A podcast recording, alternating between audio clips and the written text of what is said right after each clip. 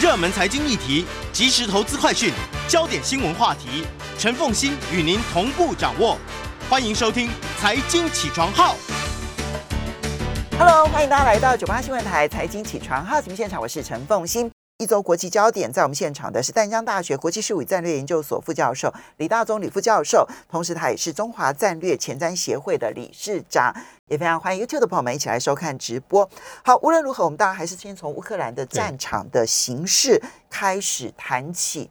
看起来是要乌东大会战了。对，因为乌克兰已经预告说，未来可能在乌东地区会爆发二战结束以来哈最惨烈的战争，就是乌克兰跟俄罗斯的直接对抗。那的确是从这个俄罗斯方面的部署来看，啊，他之前在基辅还有在乌克兰北部地区的军力，其实大概都已经撤回到白俄罗斯跟俄罗斯的境内，但是在边境上还是保留部分的军力，这是避免一个。乌克兰还有越界打击，还有一个叫牵制，呃，乌克兰包括在基辅还有在西部地区的军力，让他没有办法呃心无旁骛，很快全部调动到东边的这个战场上。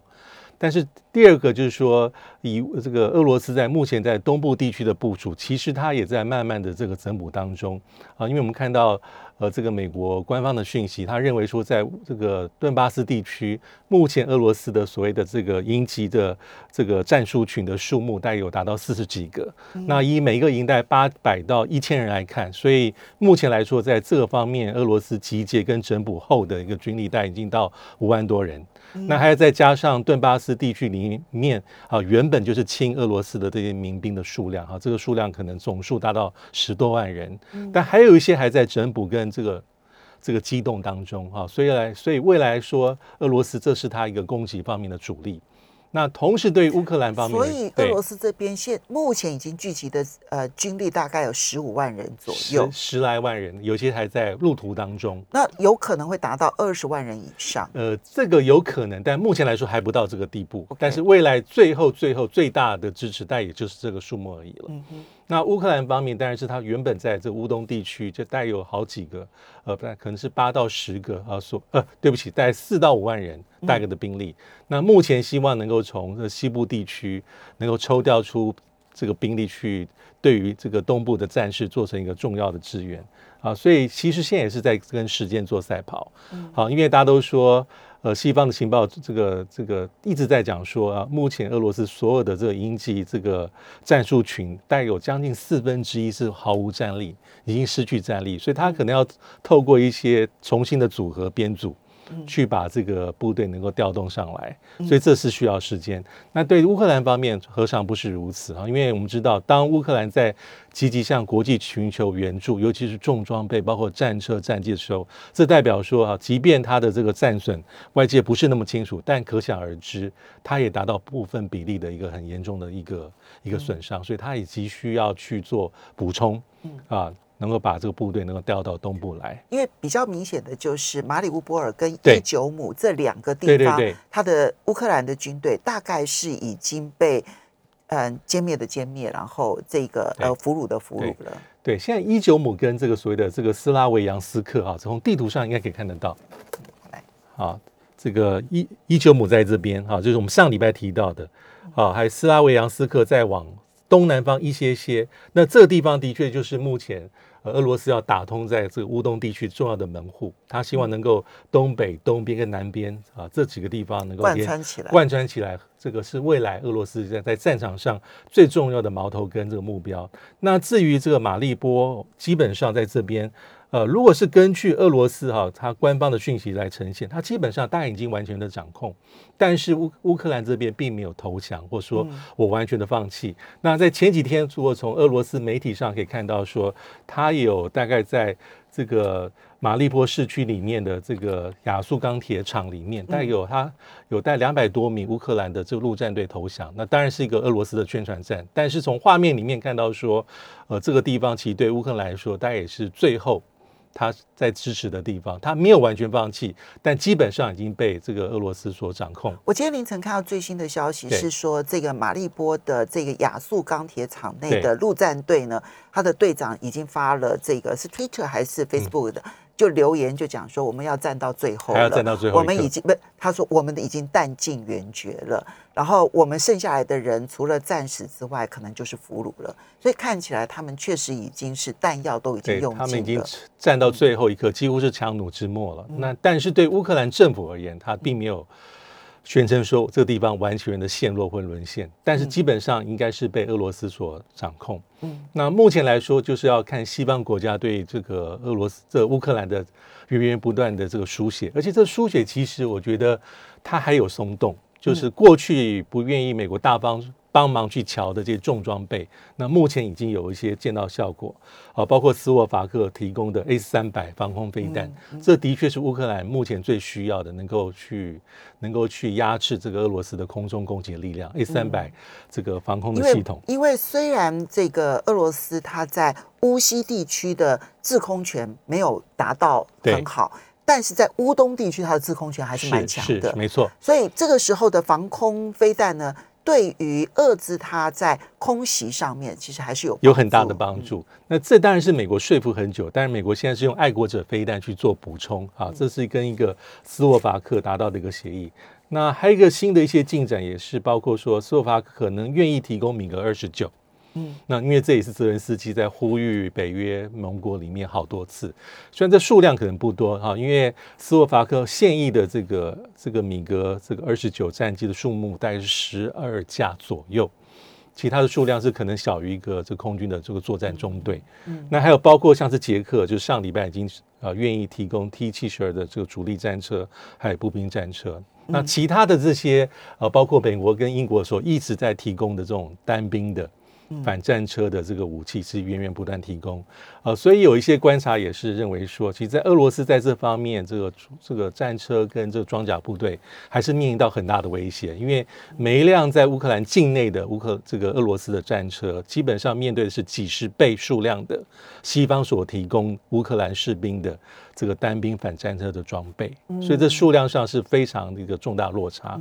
一方面，它的坦克其实所在位置是被卫星看透透的，对不对？对好，那欧美所提供的卫星的这些情报，确实有助于乌克兰的战力。那第二个就是你刚刚提到的，就是反坦克的飞弹这个部分，西方源源不绝的在提供。对对嗯对，那个这个情报看透透一定是如此。早先美美国美美国官方对于这方面的讯息是不愿意证实，但在这一两个礼拜里面，当记者问的时候，他其实已经坦诚，这其实不足为奇啊。我相信说所有俄罗斯的部队的调动、兵力的部署跟装备，其实美国跟北约源源不绝把第一第一手的，而且是及时的讯息是传递给乌克兰。所以看起来这个乌东大会战应该会在未来一两个礼拜之内，嗯可能就会出现，对而它就会成为决定性的一场关键的战役。对，而且可能要拖蛮久的，没有那么快。我们看到最近一两天，其实乌克兰也有提供一些讯息，是他突袭了几个在乌东地区里面的俄罗斯的这个营级这个作战群，大家有一些画面，就是说他突袭成功，包括营长、参谋长阵亡，这当然也是他的一个诉求，就是宣传对宣传。但是未来应该是非常惨烈，而且乌克兰方面已经提出一些预告，这个预告应该都不是空穴来风。嗯，对。好，双方各自现在你看到这边一边十五万，一边是六七万，但是现在人数都还在快速增加当中，也许最后双边可能都有数十万人，都对，都不都不都不稀奇乌克兰应。该最多可以达到十几万人，有可能十几万，乌克兰十几万，然后俄罗斯这边大概可以到二十万，对不对？一般预估。对。好，这个是乌东大会战，哎，这个眼看着这个战场就好像在我们的预期当中出现，对。来，接下来我们再来看到的是布查事件，对，那我觉得布查事件哈有几个重点，第一个还是它的政治效应，我觉得这个是比较重要的，因为我们看到说，当布查事件已经被西方跟北约已经是确认之后，其实它也让部分本来在立场比较中间的，并没有完全倒向美国那一方的欧洲的国家，它开始立场上有些动摇。意思是说，从民意、从国际舆论来上看，它没有放松。或是对俄罗斯不强硬的空间，反而变成是一个我必须得进一步跟着美国哈、跟着这个北北欧北约的主调走的一个重要的一个转折点。事实上不查事件，你就会发现，第一，你看到俄乌的态度都变强硬了，所以谈判几乎是不可能的。不可能，对不是只有乌克兰变强硬，俄罗斯也变强非常强硬因为双方互相指控嘛，哈。那第二个部分呢，其实你就会看到西方的这些欧盟国家态度也必须要强硬起对来，不管是制裁的或者是武器提供的，都因为布查事件而出现了极大的变化。对所以不查事件的影响，它光是从俄乌的呃强硬态度，然后跟欧盟这些国家的的呃高度配合，都可以看得出来。对，对于欧盟国家是更加凝聚。那本来嗯你还有闪躲、跟遮掩、跟干这中间的空间越来越缩减。对，那但是在法律上，我们知道基本上是无解的啊，因为我们稍微休息一下。所以很多人说他应该要视为战犯来审判，但在国际法上面真的能够做得到吗？我们休息一下，马上回来节目现场。欢迎大家回到九八新闻台财经起床号节目现场，我是陈凤欣。在我们现场的呢是淡江大学国际事务与战略研究所副教授李大宗李副教授，他也是中华战略前瞻协会理事长。好，那么也非常欢迎 YouTube 的朋友们一起来收看直播。好，这个李副教授刚刚提到，不查事件其实对于俄乌战争的后续的政治影响是极大的，但是在国际刑事法庭上面，到底能不能够有一个真实的调查跟论罪呢？我觉得非常困难啊。第一个是还是管辖权啊，因为俄罗斯跟这个乌克兰都不是签署国。那其实美国虽然在、哦，不是对签署国，对它其实而且而且包括这么在意的美国在内，其实虽然在克林顿政府时期曾经签署，但其实一直是没有批准的。哦而且美国基本上是反对这个 ICC 对美国的公民有任何的管辖权，因为 ICC 还曾经调查过，呃，美国在九一事件之后在阿富汗这些虐囚的议题，所以当时美国政府甚至是反制说，那我要对你这些 ICC 的相关人员提检出。制裁你，所以对。这个是比较麻烦的地方。所以这样子的话，美乌俄三个国家其实都不是 ICC 的对。的签署成员对国啊，对，那所以管辖权国也不是、啊，管辖权是一个。啊，就算往前走这些程序，那还有包括说这个整个调查旷日费时，嗯。那真而且你要到这个现场去取证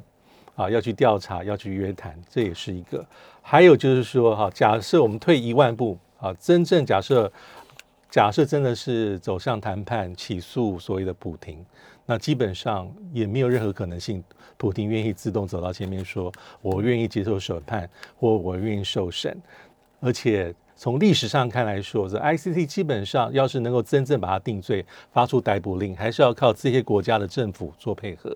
那目前看起来，俄罗斯没有这种可能性。那你要说像过去几个例子啊，米勒塞维奇、塞尔维亚啊，或是像其他国家案例，基本上都是说后来的政府政权把这个人交出去，才有这种可能性啊。其实就是推翻了前政权，然后把前政权的领导人交出去。对嗯这个包括像当时的米勒塞维奇，啊在二零一一年六月份送上 ICC，也是因为当时的这个这个呃新的总理啊金吉奇指挥警察做逮捕。那还有一个案例是苏丹的这个巴希尔，也是因为达夫达夫尔的冲突。所以也是被后面的这个政权送上 ICC，所以意思是说，ICC 大概可以作为一个是有还是有点比较是道德上的一种批判，意思是说你被起诉，我有这个过程，还有大家在关注你，很多国家说你有违反所谓的战争罪罪的嫌疑，但实际上要期盼说哪一天普廷真正假设被定罪，能够送上这个这个受到惩罚，这个几率是微乎其微，所以它是比较政治象征意义的。嗯其实就算俄罗斯政党轮替，以俄罗斯的民族性格，他们既然没有参加 ICC，你要说他们把自己的人交到 ICC，、嗯恐怕这可能性也不高。对，微乎其微的，对。好，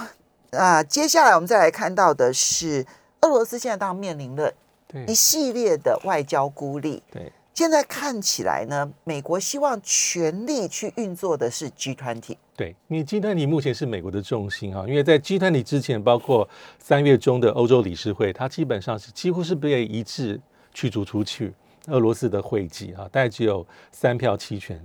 那上礼拜的这个四月七号是联合国人权理事会，那这两案例起，俄罗斯大家都很像，大家知道大势已去，他就说我走，我离开。嗯，但是 G 团体到现在，俄罗斯根据目前看起来，俄罗斯是希望能够在里面不要动的。嗯，那但是美国现在是把权力放在这个集团体，啊，包括对年底所谓的这个高层的峰会呃轮值主席国印尼也施压，但是集团体跟过去我们在二零一四年因为克里米亚事件，当时 G8 这个八大这个工业国集团是把俄罗斯希望把它排挤，当时俄罗斯是比较云淡风轻的，就是我走就走，而且刚好事后几年曾经我记得美国好像在川普任内还说。应该让这个俄罗斯返回，否则这欧洲好像缺了一块。嗯，但是 G A 里面哈，俄罗斯是唯一的发展中国家，而且里面是比较凝聚、比较同质性的，就俄罗斯可能走就走了。对，它是英国、美国、法国、德国、意大利、日本、日本，然后加拿大。对，你可以你看到，其实就是很像啊，就是美游友们。同质性很高，同质性俄罗斯人说，反正这是你的厂，但是集团体不是，因为集团是比较多边的，而且它处理议题是比较没有那么政治性。那而且集团体里面是有俄罗斯的潜在盟友跟伙伴的。嗯，那这些国家已经有些出来讲话，包括最早之前是北京。嗯，北京说，其实北京讲没错，因为集团体规章里面你并没有让你走的这个法律规范。而且没有任何国家可以说你走我不走，所以现在川普、拜登要做的事，其实是一种是这种施压，就是说让你知难而退。因为我摆摆明了跟印尼讲说，如果俄罗斯在的话。有些会议我就背个我不参加。那包括这两天、三天，美国高层官员，包括财长，好几位都提到类似的话语。所以目前的这个压力是施压到这个年底的轮值主办国印尼身上，也包括一些在 G 团体里面内部的国家，但是包括南非、中国大陆、巴西、沙地阿拉伯这些，还有印度，那这些国家未必会完全配合美国走。所以 G 团体就是一个未来在外交上俄罗斯需要守护的一个战场，最大的角力。对，他不会轻易退退让，因为这跟当年的 GA 是不同。当然，，G 团体啊，其实它不会是只有开一个高峰会，对，它还有一些，它会有财政部长会议、央行会议，然后还有外交部长会议，所以。嗯，你刚刚提到的，包括了布林肯的表态，说我绝对不跟俄罗斯的外交部长一起同一个场合；耶伦表态，我绝不跟这个俄罗斯的外呃财政部长同一个场合，要施压印尼，那我们就看印尼的决定，那不会等到年底才显现嘛？对不对？哈，嗯，好，我们且拭目以待，只能拭目以待。对，接下来我们再来看到的是裴若曦。呃，美国众议院议长裴若曦啊，原本宣布要到亚洲来，他原本是去日本、韩国，那突然就宣布说，哎，他韩国不去了，他去日本跟台湾。那这件事情其实当然影响的就是中美台三地的高度关注。对，就非常戏剧性的是，在他出发的前一天，他确诊感染了新冠肺炎。到底这个亚洲行还行不行？怎么看？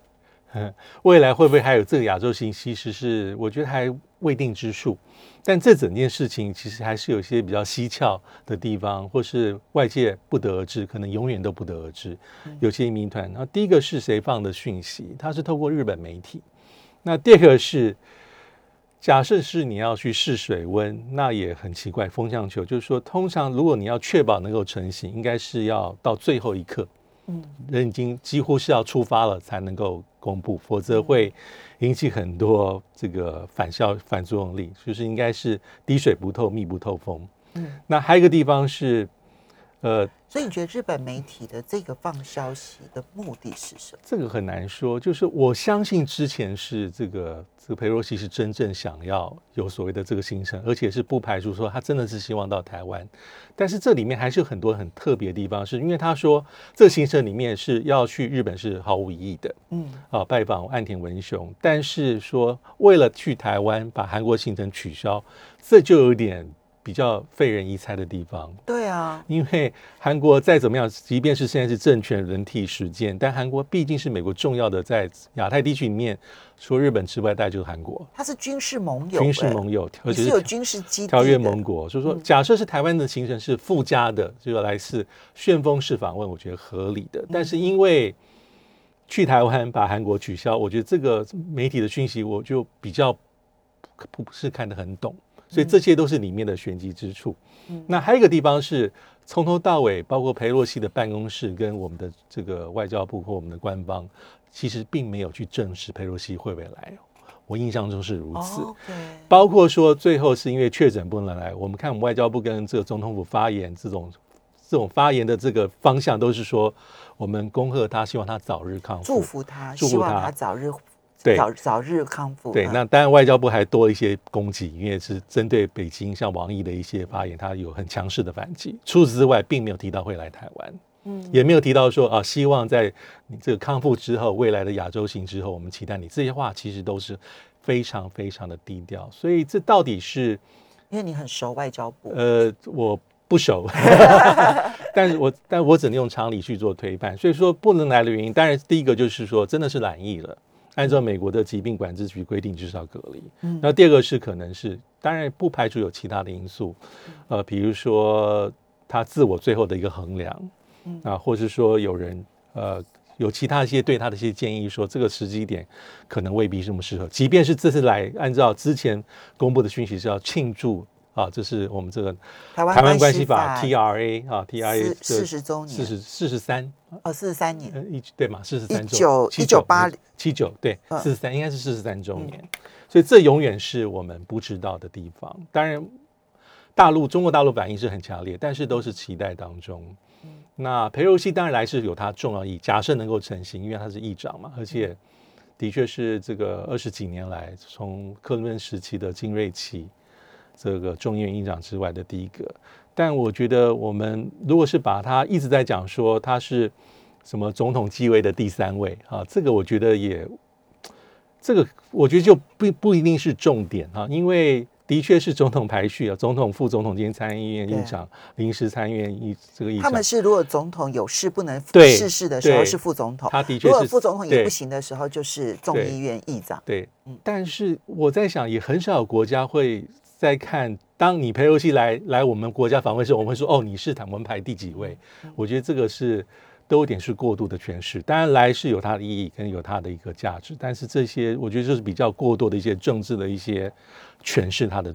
它不的这个。当然，因为嗯呃上一次对有众议院议长来是金瑞气嘛，对可是金瑞气跟这个裴洛西有一个政治意涵不一样，因为金瑞气是当时的总统是克林顿，没错，他是民主党的，对，而金瑞气是共和党的，没错没错，而且金瑞气是跟克林顿极为不合的，双方其实在很多政策上面彼此对干，有对不对？点刻意哈的，所以，嗯，你要说金瑞气会代表克林顿政府，那 no 对不会，对。对。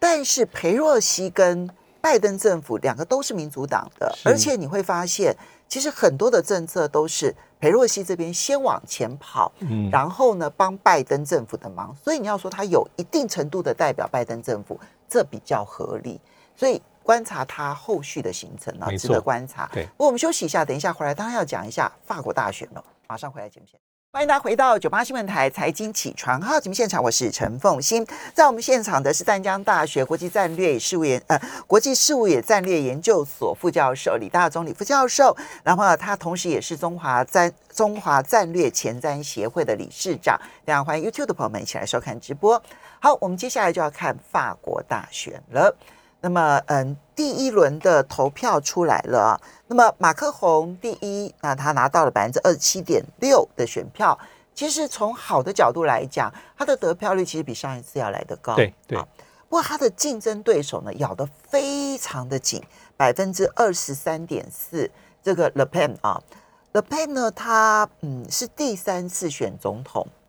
然后是第二次进入第二轮。对上一次其实他跟马克宏的差距是非常大的，对但这一次一般认为，那么呃双方的差距会很小，甚至于雷 The Ben 哦当选的机会是存在的。对，因为我们在上一次，因为第一次雷鹏是在二零一二年，他是在第一轮就止步了。那第二第二二零一一七年这一次，其实在第一轮选举的时候，他跟马克龙是二十四比二十一，差三。可是，在第二轮的时候，基本上就是这个这个左右派大团结把这雷鹏给 给刷掉，所以当时第二轮的是六十六对这个大概三十几。对，那这一次可能状况稍有不同，因为第一轮选举面，我们知道法国选举第一轮大概就是一个很直接民意的一个喜好的这个展现，重点可能是在第二轮，因为第二轮会出现有一些我们政治学里面讲的策略投票，嗯，就是说我可能未必是我多么喜欢你，但有可能是我为了排挤排除一个我很不喜欢当选的这个人选，登上法国总统宝座。那所以这一次在第一轮选举里面，应该已经可以看出一些呃基本的端倪哈，就是说主要是这个马克宏二十七点五，那雷鹏二十三点五，那其他第三其实很有趣，就是所谓的梅兰雄，他在这个政坛里面是属于比较激进的左派，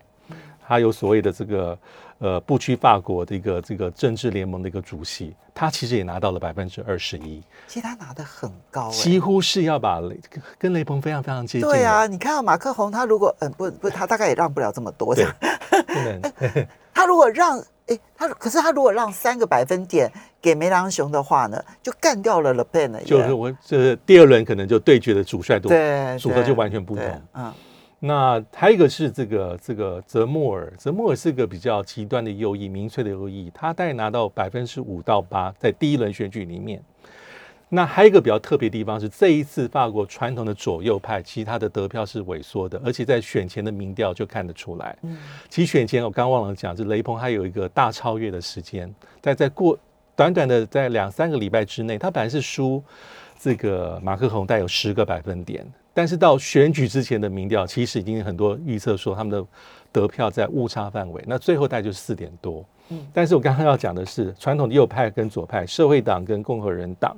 啊，这个这两次这一次也推出了萨克奇跟欧兰德的这个接班人，但他们在第一轮选举里面的得票数大概是五左右，其实很特别的一个现象，都不到五趴，几乎是不到五趴，所以那是会拿不到竞选经费的。拿不到竞选经费门槛的，对，所以是左右翼萎缩，嗯，所以这也是很特别的现象。所以啊，到底要如何解读这第一轮的选民的投票？因为法国这种第一轮、第二轮的这种投票，我觉得很有意思。因为第一轮呢，就完全照自己的意思，对，你可以选民完全照自己的意思。然后第二轮呢，你再去从两从两个当中挑选一个，你觉得。勉强可以支持的，对不对？哈，所以第一轮反映的是选民的口味、好恶啊这些。对。那么有人说他向左转，因为你看到除了 Le Pen 跟泽莫尔，然后还有百分之五不到的共和共和党人之外呢，其实其他通都是左派嗯啊。那这个马克宏他其实也是左左派出身的社会党。嗯。那但是你从另外一个角度来看的话，也有人说他向右转，因为你会发现马克宏跟雷鹏在竞选的时候打出来的主张都是右派的主张，嗯嗯，所以马克宏也跟着雷鹏走，而且呢，马克宏在过去五年的作为上面更像右派，而更不像左派啊，所以为什么左派的人认为他背叛的重要的原因？所以到底